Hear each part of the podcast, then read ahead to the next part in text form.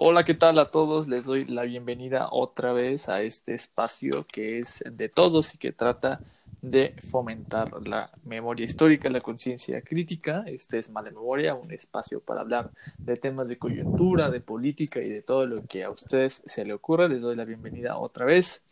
Hoy tenemos un tema del cual vamos a estar platicando que es la selección de nuevos cuatro consejeros para el Consejo General de el INE, no sin antes recordar y darle una breve repasada a las noticias más importantes de la semana. Como ustedes ya saben, llegó Emilio Lozoya y hoy precisamente viernes 24 se hablaba en el periódico Reforma que ya estaban saliendo algunos nombres, entre los que destacan el de Ricardo Naya, candidato a la presidencia en el 2018, y eh, José Olmos en la entrega de proceso de esta semana hablaba sobre que hay algunos videos con 16, 18 horas de grabación en el que salen algunos legisladores recibiendo sobornos de parte de Emilio Lozoya por lo del Pacto por México, esta serie de reformas, entre la reforma energética y diferentes reformas que beneficiaban a privados. Eh, habla sobre que pueden salir eh, personajes en estos videos como Mariana Gómez del Campo, eh, este, Javier, Javier Lozano, personajes del calderonismo, algunos miembros del PRD y otros del PRI. Vamos a ver cómo evoluciona este proceso que va a ser muy polémico y que va a arrojar bastantes nombres. Esperamos que los corruptos caigan. Otra noticia importante de la semana es la renuncia del secretario de Comunicaciones y Transportes, Jiménez Espriu, que renunció por diferencias con el presidente. Las diferencias radicaban en la administración de los puertos y aduanas, mientras el presidente pues mantenía, sostenía y proponía que los que se encargaran de las aduanas y puertos fueran la Marina para tratar de contrarrestar la llegada de sustancias con las cuales los cárteles delictivos pueden fabricar drogas y el secretario pues se mantenía bajo la postura de que fuera él y la secretaría los que las administraran. Finalmente llegaron a desacuerdos y lo mejor fue pues la renuncia de Jiménez Espriu Ayer fue revelada la renuncia, fue aceptada en un video desde Palacio Nacional y desde ahí se dio a conocer que el que ocuparía su puesto en la Secretaría sería el ingeniero Jorge, que tiene 90 años. Pero bueno, entonces vamos a empezar a hablar sobre el tema, un tema también de la semana que desató mucha polémica, eh, la elección de nuevos consejeros para el periodo 2020-2029. Cuatro nuevos consejeros fueron electos. Fueron electos el miércoles y ayer tomaron protesta jueves. Y para hablar más acerca del tema, tenemos como invitado a Fernando Martínez Flores. Él es estudiante de la carrera de Ciencias Políticas y es interesado en temas electorales. Fernando, ¿cómo estás? Hola Jorge, mucho gusto pues sabes que este es tu espacio, te doy la bienvenida, es el espacio para que todos participen, es un espacio en donde las voces de todos son escuchadas para que, vengamos a platicar de estos temas interesantes, para que vengan a cotorrear y para que se diviertan platicando de lo que más nos gusta hablar, que es la política nacional y las los fenómenos que acontecen en ella. Fernando, pues vámonos directo al tema. ¿Qué es el Consejo General Electoral? Bueno, el Consejo General del Instituto Nacional Electoral es el órgano superior de dirección que tiene el INE. Está conformado por 11 consejeros, eh, entre ellos el consejero presidente, Lorenzo Córdoba. Este, actualmente estaba conformado solo por seis y el consejero presidente. Faltaban los cuatro que terminaron su encargo el 4 de abril, fue consejera Pamela San Martín, Marco Antonio Baños, Enrique Andrade y Benito Nasif. Este, ahí también en, el consejo está el secretario ejecutivo, los representantes de los partidos políticos nacionales y los consejeros del Poder Legislativo, que son ya sea diputados o senadores, generalmente son diputados, eh, que representan a sus grupos parlamentarios ahí en el Consejo General son de una u otra, se les reconoce para, para ambas. ahora que pues inició el proceso, un proceso que desató mucha polémica desde la selección del Comité Técnico de Evaluación eh, y la polémica se desató en torno a la figura de John Ackerman, que es un eh, académico muy ligado a la 4T, muy afín al, proyecto alternativo de nación que representa Andrés Manuel López Obrador. ¿Y qué fue lo que generó polémica? ¿Por qué generó polémica la pues intromisión de Ackerman dentro del Comité Técnico de Evaluación. ¿Y qué es el Comité Técnico de Evaluación? Para entender el Comité Técnico, eh, remitirnos a la reforma de 2014 en materia político-electoral, y si no es que antes, con la forma consejeros. Este, desde los inicios del IFE, este, siempre se había hecho lo que generó la crisis política de 2006. La selección de consejeros también un factor que afectó en el resultado de la elección de 2006 y en 2014 eso de alguna manera se, se quitó. Ya no iban a ser los partidos los que iban a aquí a los consejeros, sino un comité técnico que iba a estar compuesto por dos nombramientos que hiciera la, la CNDH, dos el INAI y tres la Cámara de Diputados. En este caso, el INAI, que fue el primero que los designó, eh, designó a, a, José Roldán Chopa, un académico del CIDE, y a Ana Laura Almagaloni, una experta en temas judiciales. Este, la CNDH este, ahí tuvo un problema porque se supone que en un principio había mandado a, Ackerman y a Carla Humphrey, pero ella dijo que, que no iba a aceptar porque iba, ella,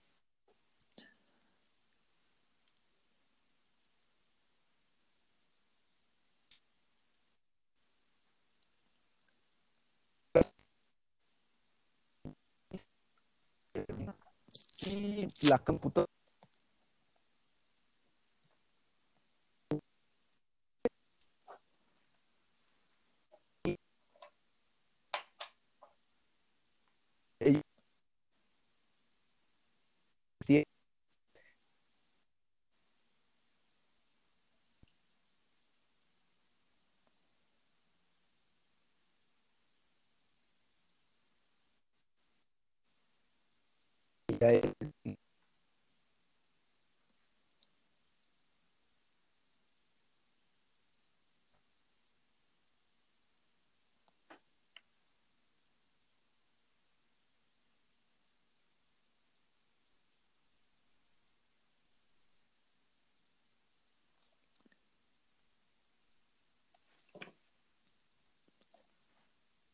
¿Me escuchas?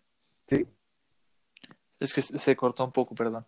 Eh, bueno, abonando un poco a lo que decía sobre la antigua selección de candidatos del INE, creo que, eh, bueno, de, del desaparecido IFE, algo que nos ayuda a conocer más o menos cómo era ese proceso de selección, eh, pues lo cuenta Luis Carlos Ugal, antiguo consejero presidente del IFE, en su libro Así lo viví, y él menciona sobre esto que tú mencionas, que pues antes los consejeros, los consejeros electorales eran electos por los partidos políticos, y él ahí menciona cómo ellos tenían de alguna manera que cabildear con los miembros del Congreso para poder acceder a estas candidaturas, ¿no?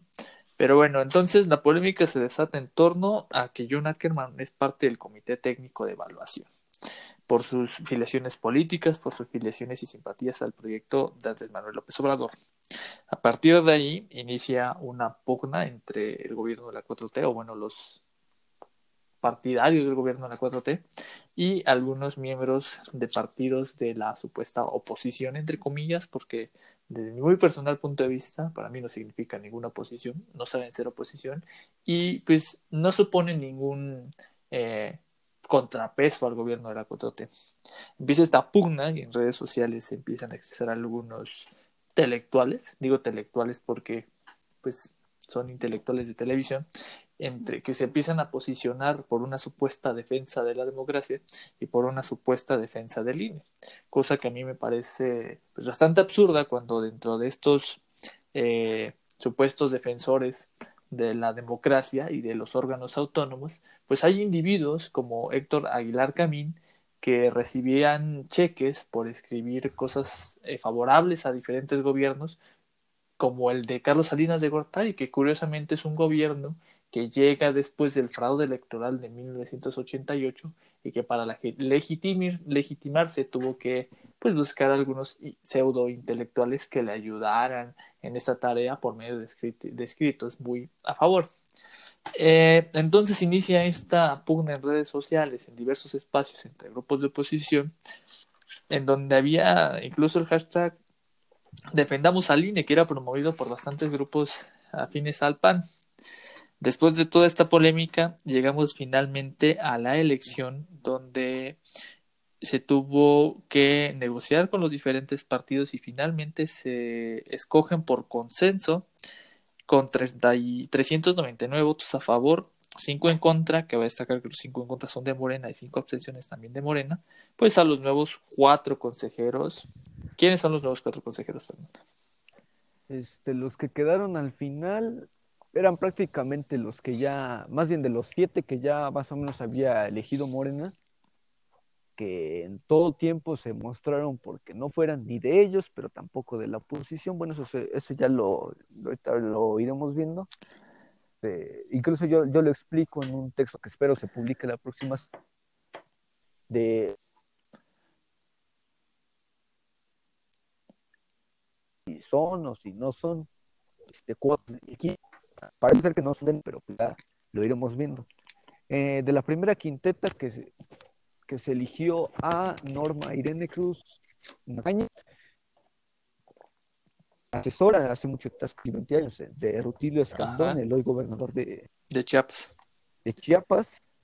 Sí, este, fue asesora de él en el, en el Senado y tiene más que nada experiencia internacional en materia electoral. Ya después tendríamos a la que yo creo que es la más polémica y a la que incluso ayer y antier que Ackerman la criticó mucho y yo también tengo mis reservas, a Carla Humphrey porque eh, ella cuando llegó al, al Instituto Electoral del Distrito Federal fue impulsada por el PAN.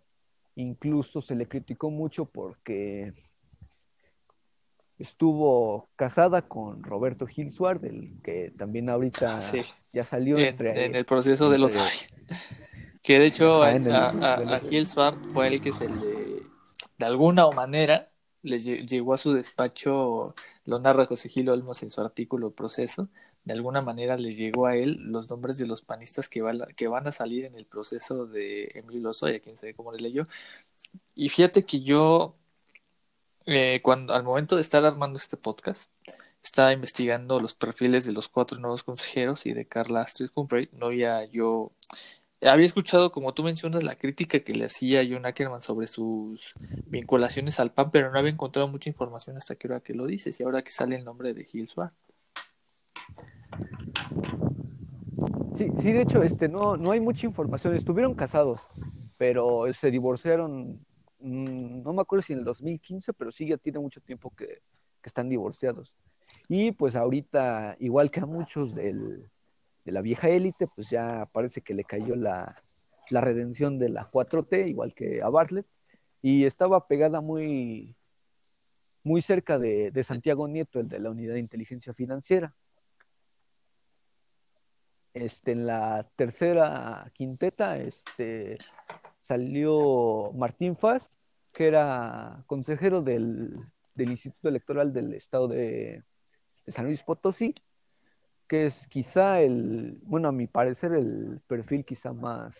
Eh, eh, era, precisamente lo que te iba a mencionar, que ah, desde mi punto de vista creo que es el, el, el perfil que no tiene tantas afiliaciones políticas, que lo veo como más eh, pues más, como tú mencionas, más ciudadano, más alejado de diferentes partidos, tiene un, un, perfil bastante alejado de partidos políticos, con experiencia electoral en San Luis Potosí, pero que sí no tiene como una línea política trazada. Y pienso yo que es como la, el, el, más rescatable de, de entre los posibles candidatos.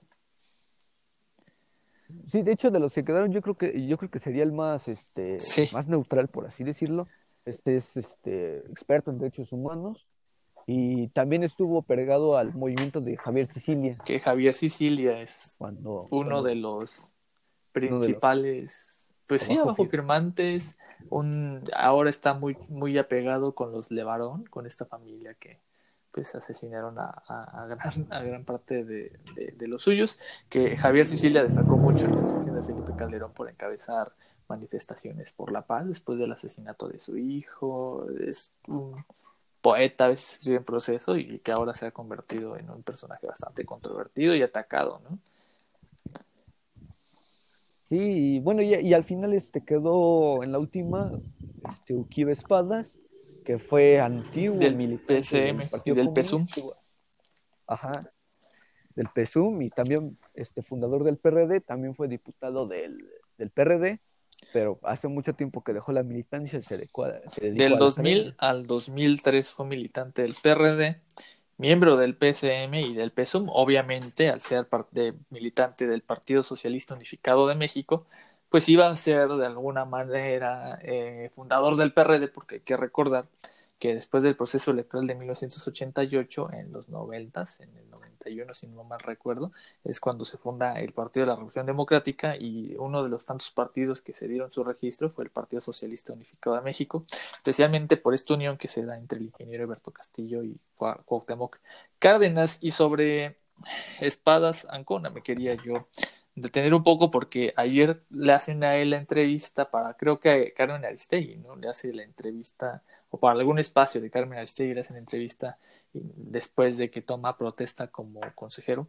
y menciona, no me acuerdo qué, qué cosa dijo, pero hablaba sobre los negros, ¿no? Algo se aventó que decía, no me acuerdo cuál era la frase como tal, pero al final terminó corrigiendo y dijo, no, perdón, afroamericano, perdón, afromexicano, y causó, ca- causó cierto revuelto en, en redes sociales y ahora con esto de que, pues, a- eh, los de la oposición o los de la supuesta oposición andan viendo a ver qué, qué dicen y qué no dicen para tratar de agarrarse y generar un poco de debate porque se quedan sin ideas. ¿Cuándo se supone que... Sí. Bueno, perdón, ibas a decir algo. Sí, este, bueno, ya, ya entrando, de si fueron cuotas o cuates, este, yo alcancé, bueno, en mi texto que, en el texto, en el texto que escribí, alcancé a ver tres visiones.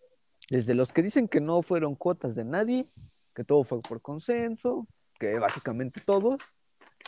Hay unos más que dicen que, que serían más o menos unas tres, que más o menos es la posición de Ackerman, que serían tres para Morena, bueno, tres para la 4T, que serían Norma, Martín y Ukip, y ya Carla pues se la estarían cediendo al, al PAN, pero pues al PRIAN más o menos, y ya la otra visión que pues podría estar diciendo que, que Morena solo se quedó con dos, que es con Norma y con Martín, el PRD con, con Ukip y pues al igual este Carla Humphrey con el PAN. Que De, de hecho, por eso, por eso se retrasó mucho la sesión. La sesión este del, del Sí. miércoles estaba planeada para las 12 del, del mediodía, pero parece que el, que el PAN no quería ceder a las cuotas. Este, parecía que querían meter por ahí a Javier Aparicio como, como su cuota y cediendo las demás a, a Morena, y pues por eso se retrasó la, la sesión. Que yo voy más con la tercera. Yo, yo sí veo a, Espada Zancona, al UKIP, más cercano al PRD. Obviamente hay negociación. Tuvieron que ceder en algo, si no, no lo iban a poder sacar. Y creo que Morena, eh, por ejemplo, Astillero hablaba sobre que hay cierta incapacidad de Morena a pesar de tener mayoría en el Congreso por sacar algunas iniciativas, por ejemplo la, la Guardia Nacional, la, la, esta iniciativa de la Guardia Nacional la tuvieron que negociar también y a final de cuentas salieron todos los partidos que por un, unanimidad habían escogido o habían votado a favor de la Guardia Nacional, la creación, y pues todos salieron a celebrar, y que, y por ejemplo, el PAN mencionaba que no era cosa de partidos, sino que era un triunfo de México. Y, y lo pasa lo mismo con la el, selección de estos cuatro nuevos eh, consejeros al INE, ¿no? Que hay cierto consenso de partidos y lo que yo me, eh, me preguntaba era, pues, ¿qué se negoció? Yo voy más con la tercera vía que tú, que tú propones sobre que UKIP está más ligado al PRD, que Morena se queda con dos y desde luego la cuota del PAN. Podríamos hacer la siguiente pregunta. ¿En manos de quién se está quedando el INE? Muy buena pregunta, porque ahora sí, este, ya la 4T ya tendría más, más posibilidades de negociar ahí en el máximo órgano de dirección de la democracia en México. ¿Por qué? Porque, eh, bueno, yo, yo igual propongo en mi texto que, que hay básicamente cuatro, cuatro decisiones que se acercan y donde podemos ver si los consejeros responden a cuotas, si son más independientes o si se unen a algún grupo que está ahí dentro del INE. ¿Por qué? Porque ya, si no me recuerdo, en septiembre se tiene que aprobar el presupuesto que va a ejercer el INE el próximo año. Recordar que vienen las elecciones federales, que vienen las concurrentes y pues vamos a ver qué, qué tanto puede ceder el INE. Digo, el recorte, si no mal recuerdo, este, de este año, cuando llegó el, el, el nuevo Contralor, este, dijo que si le, si le quitaban al INE cerca de mil millones, no pasaba nada.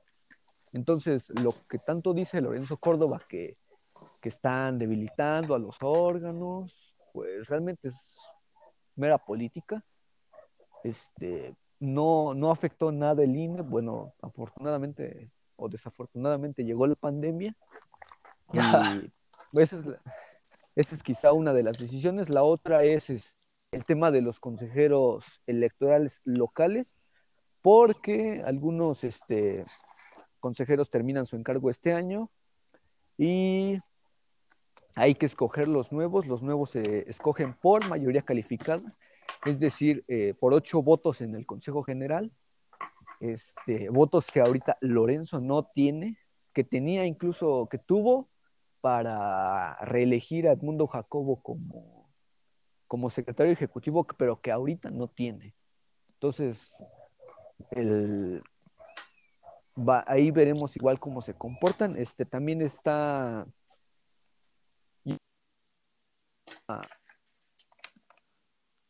más importante que sería el tema de otorgar el registro a nuevos partidos, que ahí veremos cómo se van a comportar, porque sí va a ser un tema muy polémico el, el eh, si es que México Libre alcanza su registro.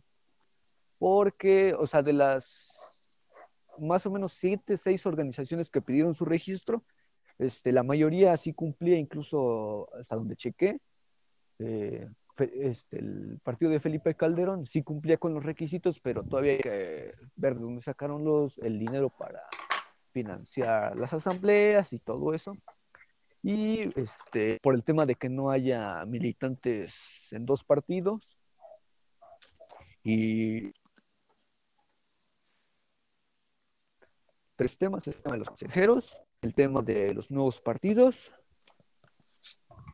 este, ¿cuál dije?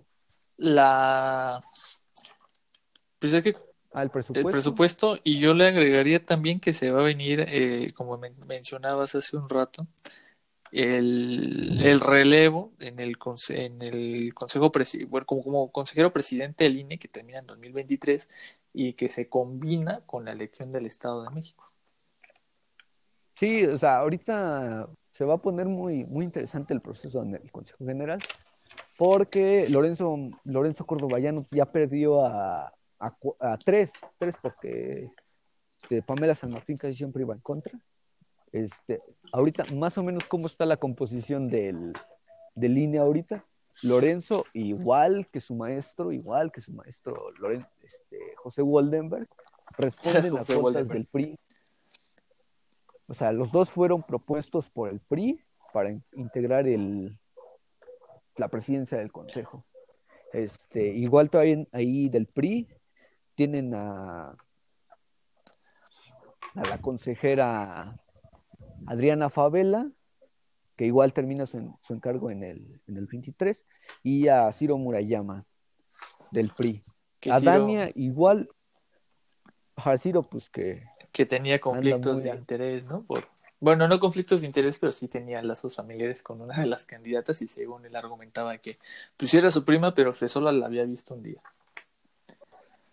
Y que igual, por ejemplo, es prácticamente ridículo. pues sí, o sea, es que caen en ridiculeces con tal de defender ciertas posiciones de privilegios o ta- con tal de defender espacios para los partidos que de alguna u otra manera los, habían, los han puesto en donde están, porque finalmente, pues en la política, ¿cómo se pagan los favores? Los favores se pagan de alguna u otra manera, al menos de que quieran jugar como, o bueno, como supuestamente dice Luis Carlos Ugalde, que él fue impulsado para la consejería presidente del INE por el Gordillo, que final, a final de cuentas se lo quería cobrar y terminaron peleados, etcétera, etcétera. Pero bueno, esa es su visión. No sé al menos cómo le quiera hacer Ciro Murayama para... Porque lo que se necesita en el INE son consejeros eh, que no sean afines a partidos políticos, que sean consejeros o que, que, que decidan desde puntos objetivos y que no tengan que ceder a sus intereses partidarios o a los intereses que, final de cuentas, los han puesto en donde están. Habría que echarle mucho en cara a José Waldenberg, que es un crítico de la, de la 4T, pero que, pues, al final, no sé si esté desmemoriado. Sí, la verdad, este, lamentable que sea uno de los abajo firmantes y Ah, sí, es cierto. No acordaba que estaba en los... Y es profesor de la facultad. Ahí por si te lo quieres encontrar en los pasillos y reclamarle, pues. no, de hecho casi no va, casi no va. Pues con eso de... es raro que te lo encuentres. con eso de que se encierran en sus, en sus oficinas grandotas, en sus oficinas bonitas y se ponen ahí a, a escribir cuánta tontería, pues quién sabe. Pero, pues igual hablar de, ya hablamos de, de porque la, la pregunta que te iba a hacer era, ¿a qué intereses responde Lorenzo Córdoba? Pero creo que ya la respondiste diciendo que, pues a final de cuentas fue propuesto por el PRI y responde a las cuotas del PRI, al igual que como mencionas que su maestro José Waldeberg. La siguiente pregunta que te quiero hacer es, ya entrados en el tema de los nuevos registros a nuevos partidos, mencionabas ya el México, el de México Libre, que creo es el eh, uno de los partidos o bueno, organizaciones que buscan el registro más conocidas eh, y es conocida por pues porque es una organización de Felipe Calderón y de Margarita Zavala, pero ¿quiénes son las otras fuerzas que buscan su registro? Porque estaba redes sociales progresistas, que es lo que era Nueva Alianza, ¿no? Un partido del Vester. No, no, este, redes sociales progresistas es este, sí está por un nieto o yerno, no, no mal, no, no me acuerdo, pero del Bester Gordillo. No, el nuevo registro de, de Nueva Alianza es el Grupo Social Promotor por México. Ese es el, digamos, Nueva Alianza estaría regresando, pero como Grupo Social Promotor por México. Y el PES. Es, seguiría como PES, pero en lugar de encuentro social, ahora es encuentro solidario. Encuentro solidario. Y los otros solo son esos, o sea, estamos hablando de México Libre, México Libre, redes sociales progresistas, eh, encuentro, Grupo social, ajá, ah, en- encuentro solidario, encuentro solidario, grupo, so- grupo social promotor por México. ajá, Eh, estamos hablando de alternativa, pero alternativa creo que no, no consiguió los los los afiliados necesarios, entonces yo creo que su registro. Eh, ¿cómo se llama el partido? Alterna- alternativa nacional o algo así. Ese me suena, eh, me suena, se me hace muy conocido al, al que al que en algún momento propuso a Patricia Mercado la presidencia en 2006, que se llamaba Alternativa Campesina Alternativa, no me acuerdo cómo se llama. No, mira, mientras no me digas que este partido, este intento, de- bueno, no es ni partido, esta organización, el Partido Imperialista consiguió, el, eh, está a punto de conseguir el registro, ya. Ah, sí, este, Fundación Alternativa Fundación. Pero está encabezado, pues, ajá, Fundación Alternativa, este, encabezado por Augusto Santiago, que fue operador de, de Roberto Madrazo para la, la campaña del PRI en el 2006. 2006. 2006. Roberto. Madras, que es uno de los que lo relegaron y gacho. Y que incluso el hace, no me acuerdo, hace como dos años estaba yo en- investigando sobre, estaba todavía en, en discusión el, el cambio en la presidencia nacional del PRI y estábamos ahí viendo los perfiles y había unos que eran muy afines a Roberto Madras o quién- no me acuerdo quién era no me acuerdo quién era pero pues al final de cuentas quedó Alito Alejandro Moreno Cárdenas entonces esos son los únicos partidos hay más No, este, está Fuerza Social por México, que está ligado a Pedro Aces, Ajá. que es suplente de Germán Martínez en el Senado. Germán Martínez que fue Y, el, pues, el dir- exdirector del IMSS Ajá, el que renunció hace ya bastante tiempo. Y súmate a nosotros que es, tú lo conoces a a Manuel Manuel Espino. sí como no man. Sí, pero, pero parece que no, no alcanzó el, el de afiliados, entonces yo creo que, que no, no va a alcanzar el registro. Manuel Espino, que Este- fue presidente del PAN en la campaña electoral del 2006 con Felipe Calderón, eh, muy un personaje allegado al Yunque y que de esta organización de carácter ultraderechista que opera en el Bajío mexicano, fundada en, 19 en los 50 por Ramón Plata Moreno. Una organización Sí, de, estos, es- sí, de, de estos este, siete más o menos que alcanzarían el posible registro, cuatro podrían estar este, ligadas a, a López Obrador, que serían el PES, PES. este, redes sociales, Sí. Fuerza Social y Súmate a nosotros, pero te digo que Súmate a nosotros a lo mejor no alcanza el, el Y registro. México Libre, que ya es de los personajes que tenemos muy bien conocidos, que salieron del PAN porque no lograron la candidatura de Margarita Zavala, y que a mí, a mí me, me está interesando el, el registro de México Libre porque su competencia directa va a ser el PAN. Sí, este, ahí se van a pelear. De hecho, este, los números de afiliados este, del PAN estaban muy. De hecho, todos los, los partidos, después de, de revisar su padrón, porque en el 2019, a, a principios, hicieron un acuerdo, precisamente ahí en el Consejo General, para que revisaran sus padrones, para que los depuraran y para que pudiéramos ya saber con certeza cuántos afiliados, cuántos militantes tiene cada partido político.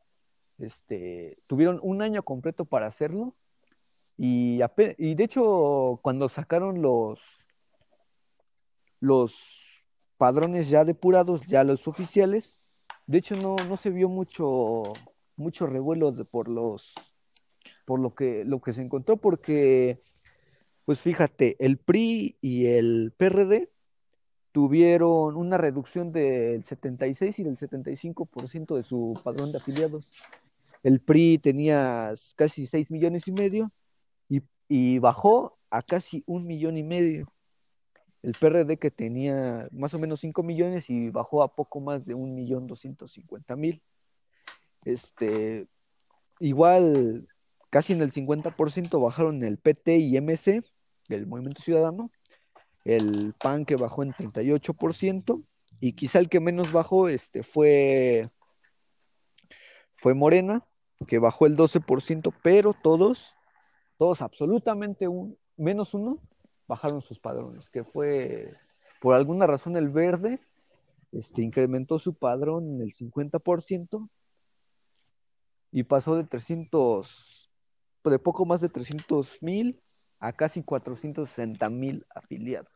Estos números este, no son no son estáticos, Sí. cambian todo el tiempo, pero es algo que pasó desapercibido. Y algo había escuchado yo No. que los registros de Morena para militantes están cerrados, ¿no? No me acuerdo si siguen cerrados o si siguen abiertos.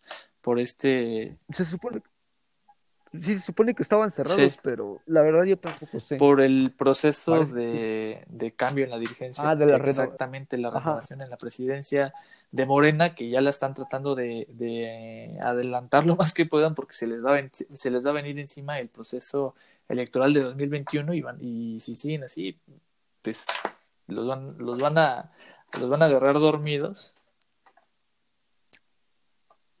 Sí, de hecho, este, ya había voces que proponían que, que se quedara Alfonso Ramírez un año más. Y pues para, para que ya empezaran a trabajar en el proceso electoral, porque incluso este, ahí sí fue una decisión errónea del tribunal, este, que yo incluso critiqué desde su momento en que, en que salió, que porque, porque el tribunal le dijo a Morena cómo tiene que elegir su dirigencia. Le dijo a Morena que tenía que elegir al dirigente a través de la encuesta, algo que, según recuerdo no estaba, creo que sí estaba en, el, en los estatutos de Morena, pero no, no, el tribunal no le puede decir a, a Morena cómo elegir a sus candidatos ni a sus dirigentes. Entonces, este, ya les habían llamado la atención el tribunal a Morena porque no habían elegido al, al, dirigente y este, se supone que la iban a, iban a ir a pelear esa, ese tema a la, a la Comisión Internacional de los Derechos Humanos. Que sería ya el segundo proceso que estaría Morena encabezando, porque también está esta denuncia por lavado de dinero contra el exdirigente Yitko Polemski, y que yo, así como lo veo, creo que lo mejor sería lo que estás, de lo que estás hablando tú, sobre que se quedara un año más Alfonso Ramírez Cuellar al frente del partido, en lo que pasa este proceso electoral que va a ser muy importante para Morena, y que si los agarra divididos va a ser un desastre. Que igual no creo que, a lo mejor y si pierde un poco Morena, pero no creo que le alcance al PAN o al PRD o al PRI, ni en conjunto para lograr de alguna manera acabar con el fenómeno político llamado Morena. Que por otra parte, el PRD también estaba en esos del cambio de dirigencia y iba a ser el tribunal electoral el que iba a llevar a cabo la, la, la, elección y al final sí se pudieron poner de acuerdo y terminaron en que iban a ir con una planilla que eh, metiera todos los sectores del partido en una para evitar las divisiones y fracturas internas. Que otra fractura interna dentro del PRD no sé si la aguante, porque así como lo vemos ya está muy debilitado. Ahora estábamos hablando sobre los partidos políticos como México Libre. Y aquí otra pregunta que yo te quería hacer es, ¿de dónde sale la lana de México Libre? Porque cuando el Bronco fue, iba a lanzar su candidatura, no había alcanzado las firmas y después resultó que siempre sí y se subió a la elección y ahora resulta que la lana del Bronco salió del gobierno de montar de Nuevo León, o sea, desvió dinero para su campaña. Entonces, ¿qué pasa con esto? De, sí, de hecho es una, una, un problema que aún, que incluso está peleando Samuel García, pero porque Samuel García quiere a fuerzas la candidatura, entonces también está jugando políticamente con eso. Este, si a mí me preguntan qué opino de eso, yo creo que se tuvo que destituir al Bronco en, el momento en que se supo que, usó a los empleados para, su campaña. O sea, se tuvo que, destituir a él y al secretario de gobierno. El tribunal ha sido muy, muy laxo en ese sentido. Este, se lo están dejando a la corte para ver quién tiene que,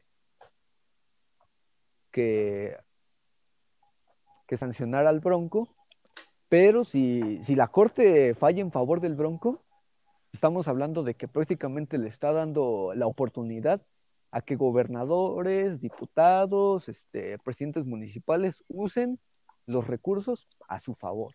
Que incluso, de hecho, va a ser uno de las de los temas que tiene que tratar el INE porque este, el próximo proceso electoral este, será la primera vez que se puedan reelegir este, los diputados federales y los presidentes este, municipales. Y es que fíjate que sí, yo, por ejemplo, ahora que mencionas que, que pues si la corte falla a favor del Bronco, pues va a dar entrada para que muchos gobernadores, para que muchos presidentes municipales desvíen recursos para sus campañas futuras o para campañas de su partido. Y pues también hablar del caso de César Duarte, ¿no? Que al final de cuentas también desvió dinero, desvió recursos de Chihuahua para aportar a diferentes campañas del PRI y en donde también está metido Mario Fabio Beltrones y que ahora se ha visto muy complaciente con el gobierno de la Cuarta Transformación. Ahora que también a mí no sé qué tanto abone a este sistema multipartidista, porque últimamente he estado leyendo un poco sobre los sistemas multipartidistas, sobre estos diferentes tipos de gobierno, y hablaban sobre que el multipartidismo muchas veces afecta a la participación política o hacia, sí, hasta, hasta esta participación política o la pluralidad que supuestamente tiene que ver la, la democracia, porque al final de cuentas son muchos partidos. ¿Cuánto presupuesto se le asigna, se le asigna a cada partido? Uh, es una buena pregunta. El presupuesto se asigna, bueno, de hecho es algo que también este, van a tocar los consejeros, pero ahí no, no va a haber este, tanta polémica porque los consejeros tienen que hacer lo que la ley dice. Y la ley dice, no, no la ley, la constitución.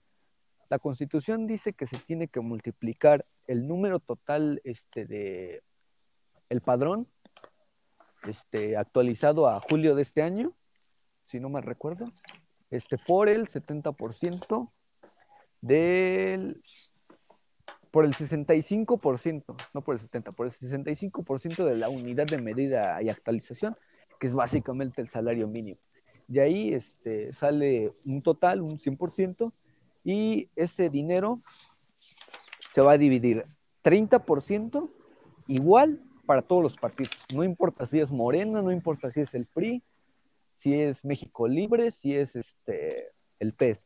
Ahí el 30% les toca a todos iguales y el 70% solo les va a tocar a los, este, a los partidos que ya, ya tenían el registro. Este, ahí, bueno, ahí tendríamos que agregarle que para elecciones, bueno, en este caso las elecciones intermedias, se le eh, asuma el 30% de la, de la suma total para el tipo de las campañas, las precampañas, y en el caso de cuando es este, elección presidencial, es el 50%. Entonces, para este año, si no mal recuerdo, fueron algo así como 5.200 millones. Entonces, para el próximo año van a ser cerca de, si no, mal, si no me equivoqué en los cálculos, este, deben ser por ahí de 6 mil millones. Entonces, este, ya veremos cómo, cómo se va gestando ese asunto, porque sí va a ser muchísimo dinero y en la lógica de la austeridad republicana, pues sí va a ser un tema muy importante. Que si se meten con el presupuesto los partidos, no sé qué.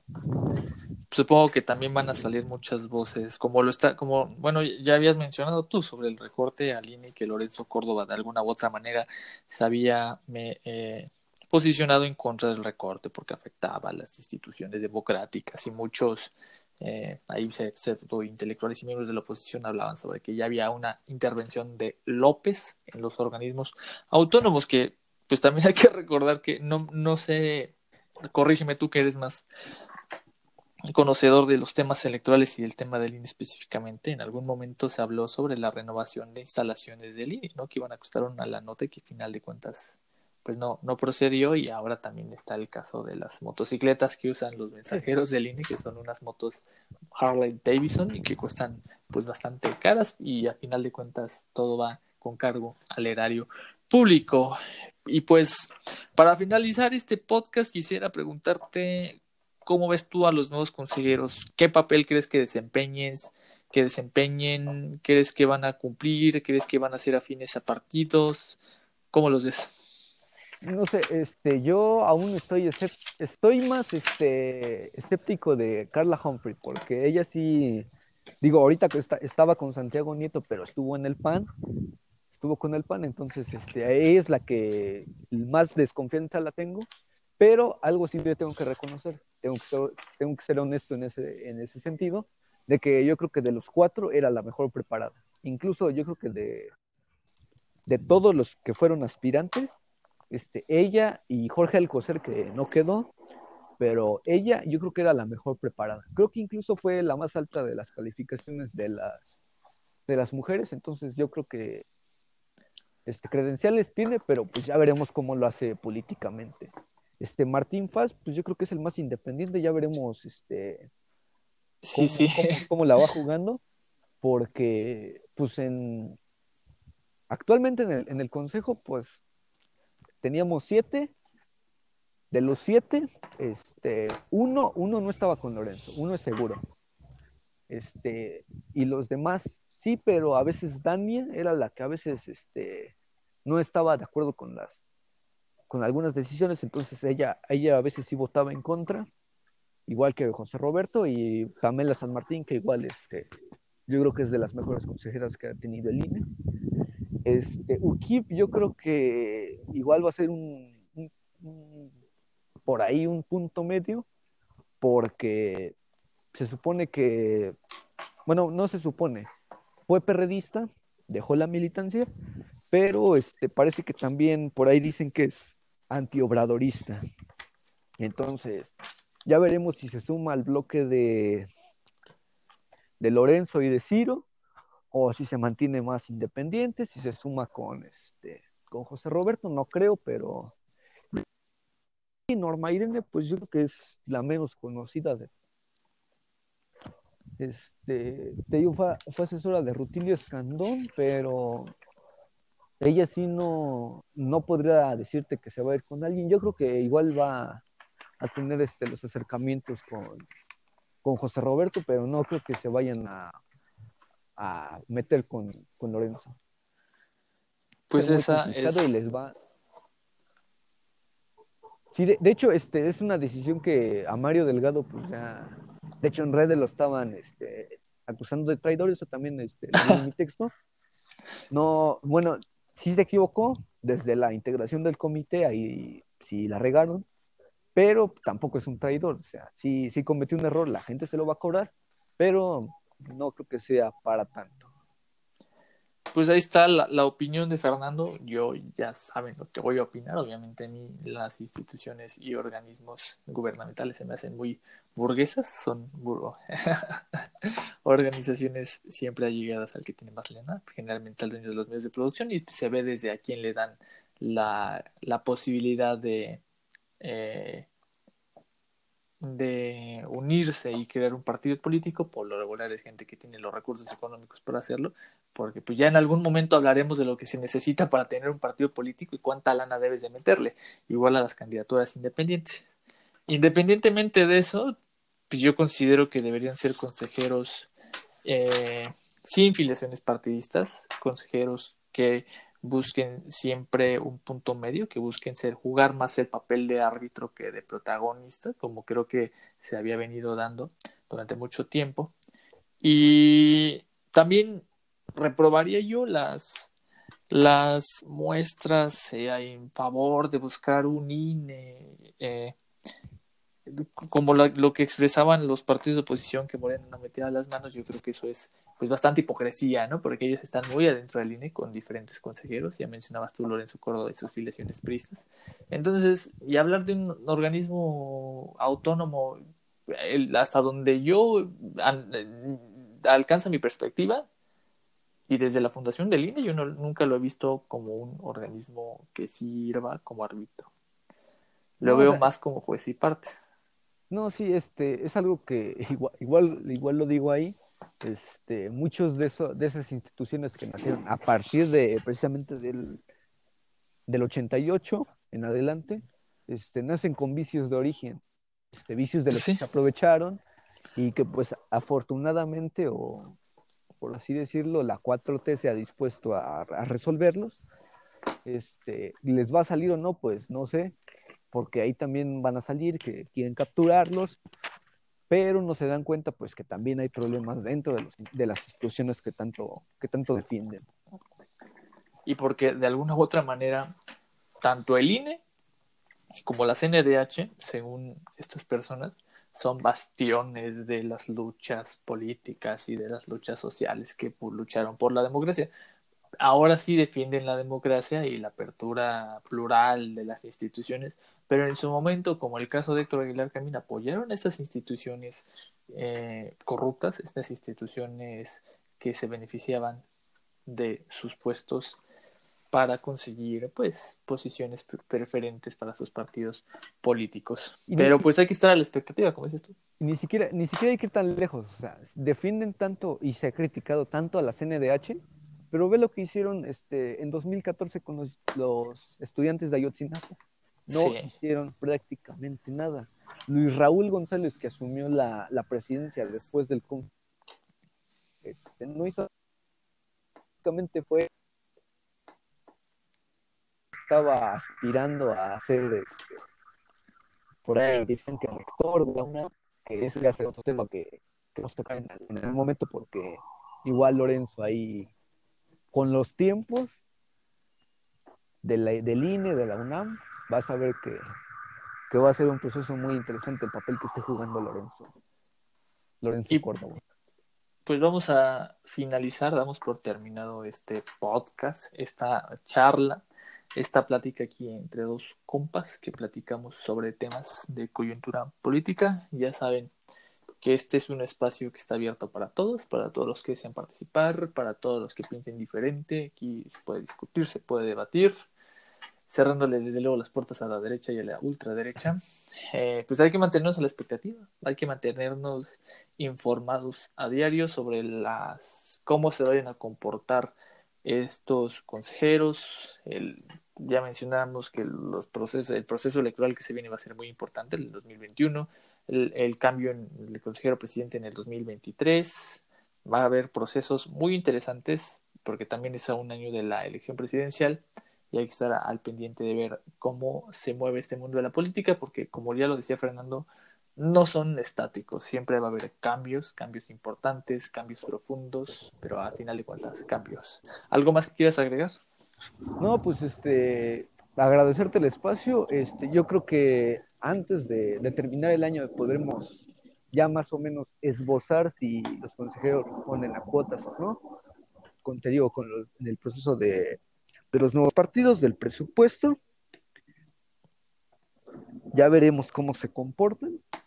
Entonces yo creo que podremos tocar este, este tema antes de, terminar el año y poder ver si tenemos consejeros independientes partidistas o qué es lo que tenemos hoy en el INE.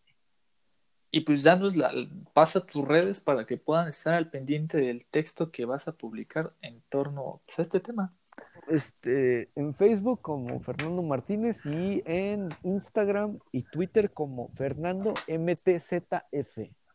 Ahí Pues ahí lo tienen Ahí está Fernando, que esperemos ya se una este proyecto. Como ustedes saben, estamos en búsqueda de personas que se quieran unir a este proyecto que es Mala Memoria, en donde buscamos fomentar la conciencia crítica y la memoria histórica, que buscamos eh, hablar de diferentes eh, temas de coyuntura política, pero también podemos hablar de cine, de música, de literatura, de poesía, de lo que ustedes quieran. Este es un espacio de la juventud para la juventud que, como ya lo he dicho en muchas ocasiones, busca la conciencia crítica y la memoria histórica, que es muy importante, porque hay que recordar el poema de Jaime Sabines, confiaremos en la mala memoria de la gente y en mala memoria tendremos buena memoria, o no sé cómo le quieran decir ustedes. Pero bueno, muchas gracias a Fernando, que reitero que ya se una a este espacio y pues vamos. Vámonos, nos vemos en el próximo podcast.